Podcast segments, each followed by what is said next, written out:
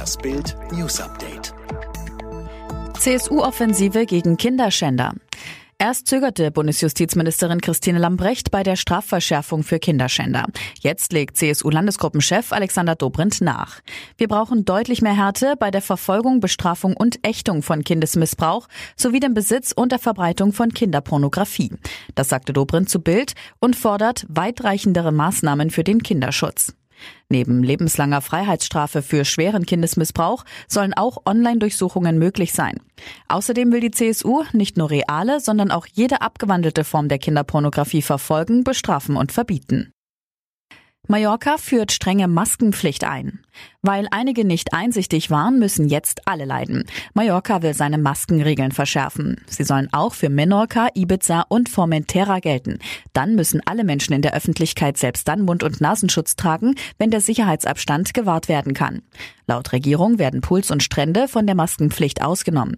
Auch in Bars, Cafés und Restaurants ist kein Mund- und Nasenschutz nötig, solange gegessen und getrunken wird.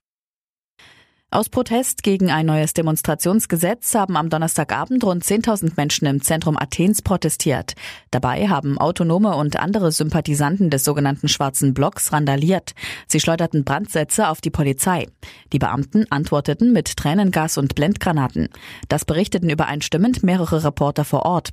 Mit dem neuen Gesetz müssen alle Demonstrationen in Griechenland künftig angemeldet werden. Die Staatsanwaltschaft kann sie verbieten, falls Gefahr für Ausschreitungen besteht. Fast 15 Monate nach dem verheerenden Brand in der Pariser Kathedrale Notre Dame hat Präsident Emmanuel Macron einem Wiederaufbau des eingestürzten Spitzturms im historischen Stil zugestimmt. Das hat der Élysée-Palast in Paris mitgeteilt. Der Staatschef hatte sich zunächst für eine Modernisierung des Spitzturms ausgesprochen. Internationale Architekten hatten daraufhin Vorschläge wie einen Turm aus Glas gemacht. Wenn in Krisengebieten große Not herrscht, werden von Rettungsorganisationen Hilfspakete vor Ort an Bedürftige verteilt. Jetzt bekommt Sebastian Vettel in seiner Krise ein Hilfspaket von Ferrari an den Red Bull Ring in Österreich geliefert. Die Italiener zogen ein geplantes Aerodynamik-Upgrade für das Rennen in Spielberg vor. Vettel hatte nach dem vorletzten Platz beim Saisonauftakt geklagt. Das Auto war zu schwer zu fahren. Ich bin froh, dass ich mich nur einmal gedreht habe.